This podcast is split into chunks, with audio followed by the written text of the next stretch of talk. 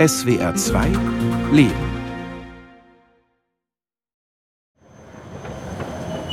In meiner Kindheit im Ostberlin der 60er Jahre gab es an vielen Mietshäusern diese metallenen Gedenktafeln. Hier wohnte der antifaschistische Widerstandskämpfer so und so, geboren dann und dann, ermordet von den Faschisten. Oft dazu in der Wand noch ein Haken für einen Kranz. So im Rückblick muss ich sagen, also mir musste dieser Antifaschismus nicht verordnet werden. Wir haben den gelebt. Das mag zwar organisatorisch mitunter äh, aufgesetzt gewirkt haben, aber beispielsweise als Kind, ich bin in Gera groß geworden, kann ich mich entsinnen, äh, wurde vom Wohnbezirk ein Clubhaus gebaut in freiwilligen Arbeitseinsätzen. Das hieß damals Nationales Aufbauwerk, Abkürzung NRW. Und dieses Clubhaus bekam den Namen Magnus Posner. Das ist beispielsweise ein kommunistischer Antifaschist gewesen, den die Nazis dann umgebracht haben. Thomas, geboren 1951 in Thüringen. Auch andere Freunde, die ich gefragt habe, erinnern sich an die Jugendclubs und Schulen, an zahllose Straßen und Plätze, an die Ferienheime, Kasernen und Fabriken, alle benannt nach Widerstandskämpfern, solchen, die gestorben waren und solchen, die überlebt hatten, im Untergrund, im Exil, in Haft. Auf Schritt und Tritt ihre Namen, ihre Gesichter auf Fotos, auf Standbildern, auf Briefmarken. Vielleicht war ich damals zu jung, aber heute kommt es mir vor, als stumpfte uns die Allgegenwart der Antifaschisten für ihre Schicksale eher ab.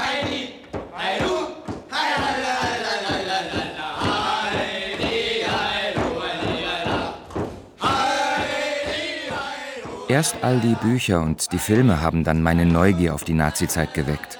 Geschichten von Flucht und Verrat, Opfer und Heldenmut, von Bewährungsproben, die mein junges Herz höher schlagen ließen. Kameraden, Trinkspruch. Schlägst dich in Scherben? Ich stehe für zwei. Und geht's ans Sterben? Ich bin dabei! Das war nicht der erste Film, den man sozusagen kollektiv besucht hat. Ich weiß, dass wir beispielsweise diesen sowjetischen Dokumentarfilm Michael Romm, der alltägliche Faschismus, gesehen haben, was äh, schon ähm, ja, ein sehr emotionales Erlebnis war.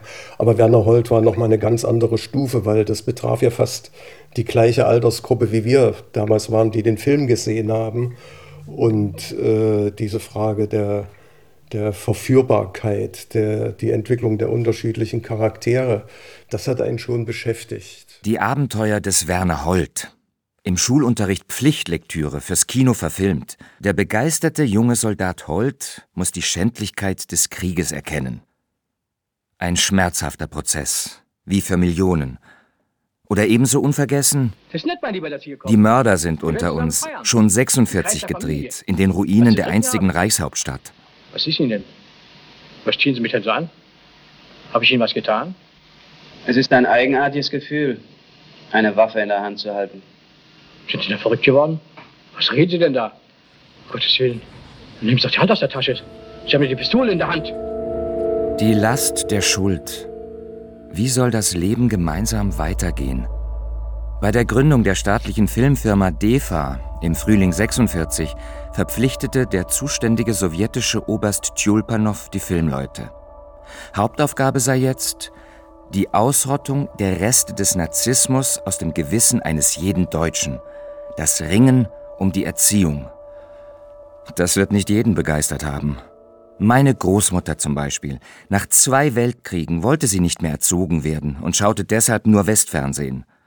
Im Osten bringen sie ja dauernd bloß vom Krieg, meinte sie, und sprach niemals über die Hitlerzeit. Wie sehr ich es heute bereue, sie nicht gefragt zu haben. Also unser Opa, das waren immer die gute Nachtgeschichten von, vom Krieg, ja. Wir wollten es auch mal hören, aber er, er hatte auch hier eine Schusswunde. Also er kam, hat überlebt, weil er angeschossen wurde und frühzeitig nach Hause durfte aus dem Krieg. Sonst wäre, sind ja die meisten nicht mehr zurückgekommen. Silke, Jahrgang 67. Neben ihr Roland, Jahrgang 56. Die beiden wohnen in einem kleinen Brandenburger Dorf. Das ist das, was man so von, von, von, von den Großeltern so gehört hat. Das waren ja, war ja so ein Dorf hier mit ein paar Bauernhöfe. Und da hat der, der größte Bauer hat den Sagen gehabt. Die haben ja dann auch äh, ihre Kriegsgefangenen gehabt, zu der Arbeit alles. Und den Bauer Stamer, den haben die gleich, wie die freigelassen wurden, die, die Zwangsarbeiter sozusagen, den haben die gleich äh, erschlagen. Ne? Bei ihm auf dem Grundstück, da an die Treppe hier, die da hochging, hier, wo, wo jetzt COD da ist. Das, ne? das waren die Bauern, die die, die die meiste Macht im Dorf so hatten. Die sogenannte Liquidierung feudal-junkerlicher Großgrundbesitzer, weil diese immer eine Bastion der Reaktion und des Faschismus darstellten. So lernte ich es dann in der Schule. Die Enteignung von Grundbesitz über 100 Hektar, die Bodenreform als historische Notwendigkeit. Das Land wurde an Kleinbauern verteilt. Junkerland in Bauernhand. In meinen Ohren klang das gerecht. Ja, wir haben viel, haben wir denn am Ofen gesessen, und haben dann gesagt, Oma und Opa, erzählt mal vom Krieg. Und Oma hat dann erzählt, aber die haben meistens so nicht, vom, nicht von, den, von, den, von den Nazis erzählt, sondern denen haben alles in Erinnerung gehabt, wo die Russen kamen. Genau. Wie die Russen denn die Frauen vergewaltigt wurden, wie die Russen denn mhm. haben und wie die Russen denn äh, das Zuchthaus in Bützow in Mecklenburg, da haben die damals gewählt, äh, gelebt. Äh, richtig, also die haben mehr über die Russen erzählt, wie sie Opa erschießen wollten, nur wegen wegen, wegen seiner Uhr und so was alles, ne? das ist dann natürlich schon hart gewesen. Ne? Also von von, vom, vom Nationalsozialismus haben die eigentlich äh, nie was so erzählt, auch, auch nicht Schlechte doch so. Ne? Das haben die alles so hingenommen. hingenommen und das war so ihre Zeit, die, weiß nicht. Geschichte wird nicht verstanden, sondern gelebt. Ein später Satz der alten Schriftstellerin Hedda Zinner. Vielleicht erklärt er auch ein wenig die Lücken im menschlichen Erinnern. Anja, 1970 geboren. Meine Mutter äh, und mein Vater haben es als Kinder erlebt, die, den Krieg. Und darüber wurde viel geredet und wie schwer das war und das Hunger und das, ähm, als dann die äh, Befreiungsarmeen gekommen sind und, und solche Dinge, darüber wurde geredet. Aber die andere Seite, ist mir nicht präsent, dass darüber geredet wurde im Elternhaus. Ähm, auch nicht, dass irgendjemand irgendjemanden kannte, der äh, Juden versteckt hat oder äh, miterlebt hat, dass jemand deportiert wurde oder irgendwie sowas. Also das war, ist, ist mir überhaupt nicht präsent. Ein Großeltern, die lebten in Weimar. Die Großmutter hat mir erzählt, äh, wie sie gehörte zu den Einwohnern von Weimar als die Amerikaner kamen, waren, äh, sie wurde mit auf die Lastwagen gehievt und, und nach Buchenwald transportiert, um sich das dort anzuschauen. Das hat sie uns als Kindern immer, immer erzählt. Und der Witz dabei ist, und, und dass sie schockiert war, wobei der traurige Witz dabei ist, dass ihr Mann, also mein Großvater, selbst dort saß im KZ er hat es überlebt, ist drei Jahre später äh, an den Folgen der, der Haft verstorben. Aber das habe ich sozusagen dann mit der Muttermilch eingesogen bekommen, was Faschismus, deutscher Faschismus äh, bedeutete oder bedeutet. Das hat auch damit zu tun, dass mich mein Vater, die Eltern schon als Kind nach Buchenwald mitgenommen haben kurz nach der Eröffnung der, des Glockenturms und, und, des Denkmals von Fritz Krämer war ich dort. Ich hätte fast, das klingt jetzt anmaßend, Führung machen können durch das KZ. Buchenwald. Vor dem Glockenturm die berühmte bronzene Figurengruppe, überlebensgroß. Lagerinsassen nach ihrer Befreiung, zerlumpt und abgemagert. Die Faust erhoben der eine, mit gestreckter Fahne ein anderer. Wieder ein anderer, mit zum Schwur erhobener Hand. Über letzteren schrieb der Bildhauer Fritz Krämer Seine in den Himmel stoßende Schwurhand soll den Willen bekunden, für den Aufbau einer neuen Welt des Friedens und der Freiheit zu kämpfen, wie es im Schwur von Buchenwald heißt. Die Flammen aus den Opferschalen zeugen von unserer Liebe und Verehrung für die Toten. DDR-Ministerpräsident Grote wohl im Sommer 58. Zum ersten Mal wird ein Konzentrationslager auf deutschem Boden zur Gedenkstätte. Ein Staatsakt von höchster Priorität. Also das war absolut üblich, dass man nach Sachsenhausen oder in ein anderes Lager gefahren ist mit der Schulklasse. Ähm, ich habe mich aber immer darum gedrückt. Ich habe mich wirklich erfolgreich darum gedrückt. Ich war mein Leben lang in KMKZ, weil ich es nicht wollte. Weil ich hatte so viele Bilder im Kopf, sowohl aus, aus der Lektüre als auch aus Gesprächen und ich wollte es nicht sehen. Irina, Jahrgang 56, aufgewachsen in Berlin, von wo wir ins Lager mit der S-Bahn hätten fahren können. Bei mir ist Sachsenhausen erstmal auf den Schirm gekommen zur Vereidigung, wo ich äh, 75 zur Armee gekommen bin. Da wurden wir in Sachsenhausen, da im Konzentrationslager, vereidigt. Ja, aber wir haben einen Rundgang gemacht. Man weiß nicht, wir waren auch, glaube ich, nicht richtig vorbereitet, denke ich, im Nachgang. Jetzt heute würde man sich mehr dafür interessieren, weil, ja, wir waren da, weil das Programm war. Wie oft bin ich selber rausgefahren? Fünf? Sechsmal? Zuletzt erst vor ein paar Jahren, mit Freunden aus dem Westen. Ich wollte, dass sie es sehen. Auch Thomas haben die Lager nie losgelassen. Ende der 70er Jahre. Ich arbeitete als Jugendclubleiter in Berlin und mit den jungen Leuten oder mit der Gruppe haben wir einen Wochenendausflug gemacht nach Brandenburg, in eine Jugendherberge, gewandert, getanzt, getrunken. Und an einem Tag besuchten wir auch äh, die Gedenkstätte vom KZ Ravensbrück. Und die Jugendlichen waren meistens Abiturienten, 11., 12. Klasse. Und unter ihnen ein ganz kleiner, schmächtiger junger Mann.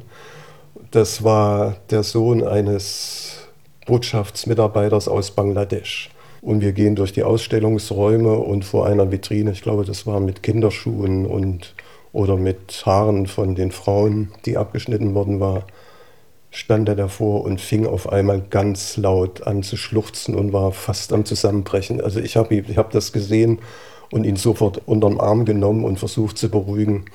Es ist weder mir noch seinen Freunden gelungen. Der hat noch auf der Rückfahrt in die Jugendherberge im Bus lange, lange geheult und immer wieder gefragt, wie können Menschen das machen? Achteinhalb Millionen NSDAP-Mitglieder.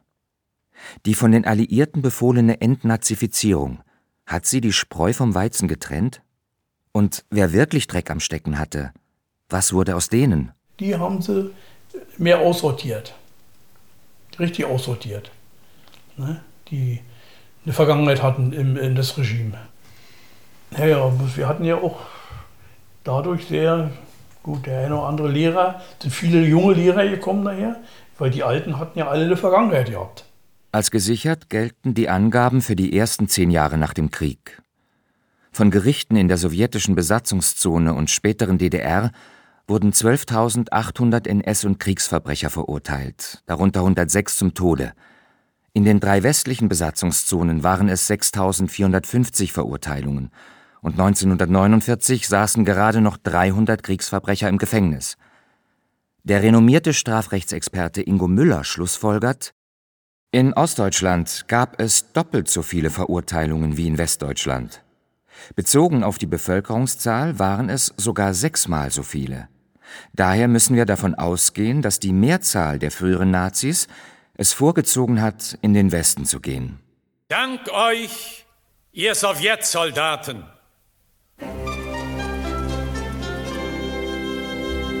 Wer hat vollbracht all die Taten, die uns befreit von der Froh? Dank euch, ihr Sowjetsoldaten.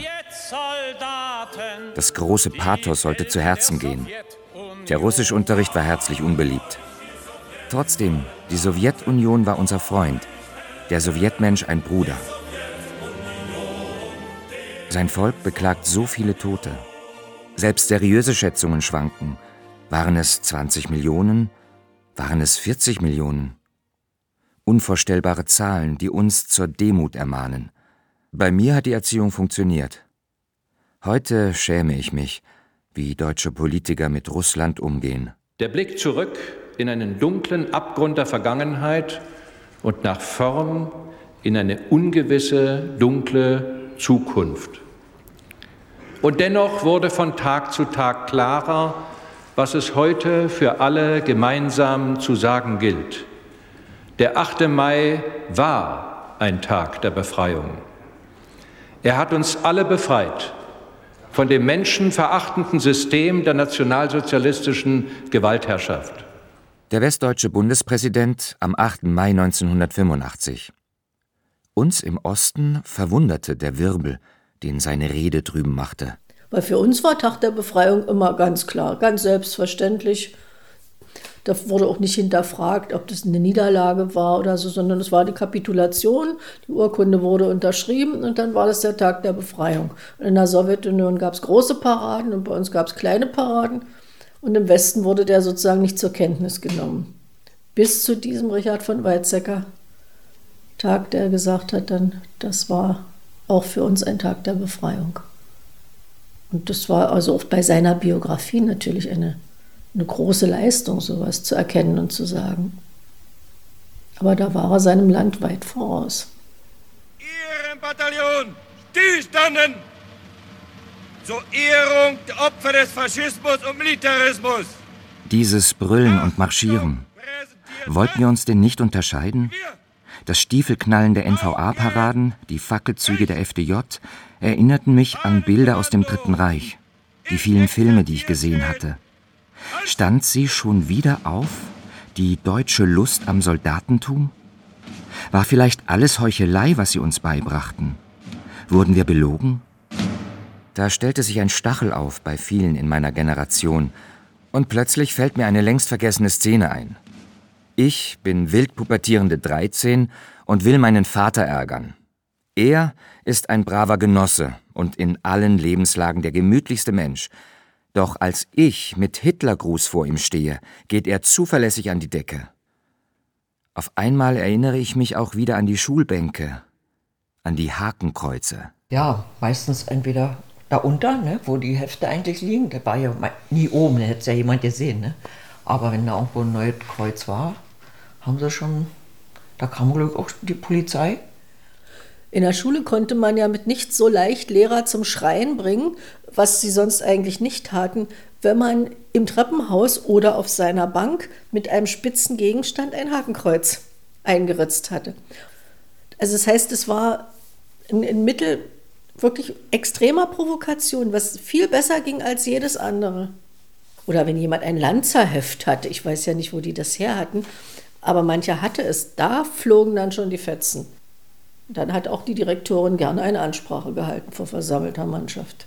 Auf dem Schulhof stehen, angetreten in Reih und Glied, Pionierhalstücher, FDJ-Hemden, die Ermahnung zum fleißigen Lernen, denn das würden wir den tapferen Helden des Widerstands schulden. Durch ihren Einsatz könnten wir heute in Frieden leben. Wahrheiten, inzwischen zu Phrasen erstarrt, zum Schluss hat es nur noch genervt. Ja, im Sinne von, ähm, ich sag jetzt mal, genervt sein davon, dass äh, jede Straße wurde nach einem Antifaschisten benannt. Jede, also dass das Thema eine sehr, sehr zu große Rolle für viele vielleicht gespielt hat und irgendwo am Ende auch genervt hat. Das wusste man ja, wenn irgendwie Neue Straße so und so gab es ja immer so den Witz, weiß einer, wer der so und so ist? Nee, war bestimmt ein Antifaschist oder irgendwie sowas. Ne? Also solche Reaktionen ja. Aber in Bezug auf den Holocaust kann ich mich an eine Situation in der Schule erinnern, da hat ein, ein Schüler einen kleinen Zettel irgendwie geschrieben, hat Jude draufgeschrieben und glaube ich auch den Stern gemalt und den Vordermann ähm, hinten an den, an den Pulli gepinnt. Unsterbliche Opfer, ihr sanket dahin. An sich ein Trauermarsch für die Toten der russischen Revolution von 1905. Bei Feierlichkeiten wurde er dennoch gerne gespielt. Geschichte ist biegsam. Geschrieben wird sie vom Sieger. Heute hört man häufig, der Antifaschismus in der DDR war doch nur verordnet. Und wenn? Was wäre daran falsch gewesen? Ich habe als Kind das ein Buch äh, gelesen und durchgeblättert über Buchenwald. Ich glaube, das heißt, der Titel heißt sogar Buchenwald aus den 50er Jahren. Da sind äh, viele Fotos drin und Farbtafeln. Da ist eine ganze Seite mit sämtlichen Winkeln, die die KZ-Häftlinge an ihrer Kleidung tragen mussten. Ein Geheimnis waren die Winkel nicht. Rot trugen die Kommunisten, gelb die Juden. Daneben kamen andere Verfolgte jedoch kaum einmal vor. Sinti und Roma, Zeugen Jehovas, Homosexuelle, waren ja nicht alle Antifaschisten. Also ich hoffe, ich glaube nicht und ich hoffe, dass wir da nicht zu sehr insgesamt belogen wurden. Ich fühle mich da jedenfalls nicht so über die Schrecken des Krieges, des Holocaust. Es ist vielleicht nicht alles äh, von allen immer gesagt worden. Also sprich, diese ganze Geschichte des Mitwissens. Irina Thomas Silke. Wir wurden erzogen im Geiste unserer Staatsgründer. Sie kamen aus den Lagern und aus dem Exil an die Macht, ein anderes Deutschland im Sinn, friedlich, ohne Ausbeuter. Die meisten von ihnen waren Kommunisten. Bei der Schicksalswahl 1932 hatten sie ihr Volk noch gewarnt. Wer Hitler wählt, wählt den Krieg. So kam es. Sie waren Verfolgte geworden. Nun sollten sie unsere Vorbilder sein. Hat das geklappt?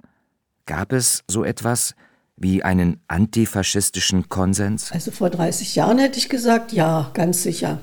Weil es gab so ein paar Gewissheiten. In der Bevölkerung war es schon anerkannt, dass die Antifaschisten viel geleistet haben und dass man das achten soll, dass man es eigentlich auch geachtet hat. Die alten Genossen, die waren eingesperrt und haben sozusagen Opfer gebracht dafür, dass der Krieg zu Ende ging, dass die Nazis besiegt worden sind und deswegen dürfen die uns jetzt auch führen und leiten, auch wenn ich nicht mit allem einverstanden bin, was die so von sich geben. Und ich denke, das ist auch mit ein Problem, warum man ihn so viel hat durchgehen lassen. Antifaschismus ist kein, kein Glaube. Davon bin ich ganz fest überzeugt, weil ich habe mich nach der Wende gefragt, immer mal wieder, wann ist eigentlich das Wort Kommunist zu einem Schimpfwort geworden? Das war zu DDR-Zeiten noch nicht so. Und nach der Wende wurde es ein Schimpfwort, und zwar massiv. Viele meiner Straßen sind inzwischen umbenannt. Meine einstige Schule heißt nicht mehr nach Rosa Luxemburg. Und die meisten dieser Metalltafeln, hier wohnte der antifaschistische Widerstandskämpfer so und so, sind mit der Sanierung der Häuser verschwunden. Es geschah nach und nach, beinahe unbemerkt. Ich habe ja an der Uni lange Jahre dann mit, ähm, mit Studenten, Studierenden zu tun gehabt, die, was weiß ich, die 20, 25 Jahre jünger waren als ich. Also waren nicht die ganz jungen Studenten, sondern welche, die schon Master und Diplom hinter sich hatten. Ich hatte nicht so den Eindruck, dass das noch so präsent ist wie bei unserer Generation. Klar, wir waren näher dran, aber ich glaube eben auch, dass wir zumindest im Osten da eine andere Nähe bekommen haben. Klar, äh, das erste Mal, dass ich wieder so darüber gesprochen habe. Man macht es nicht mehr. Genau. Einzige, der mal kommt, äh, ist mein, mein großer Enkel, der mal fragt, Opa, wie war denn das und Opa, wie war denn das? Aber das wird sich immer mehr verlieren, sowas.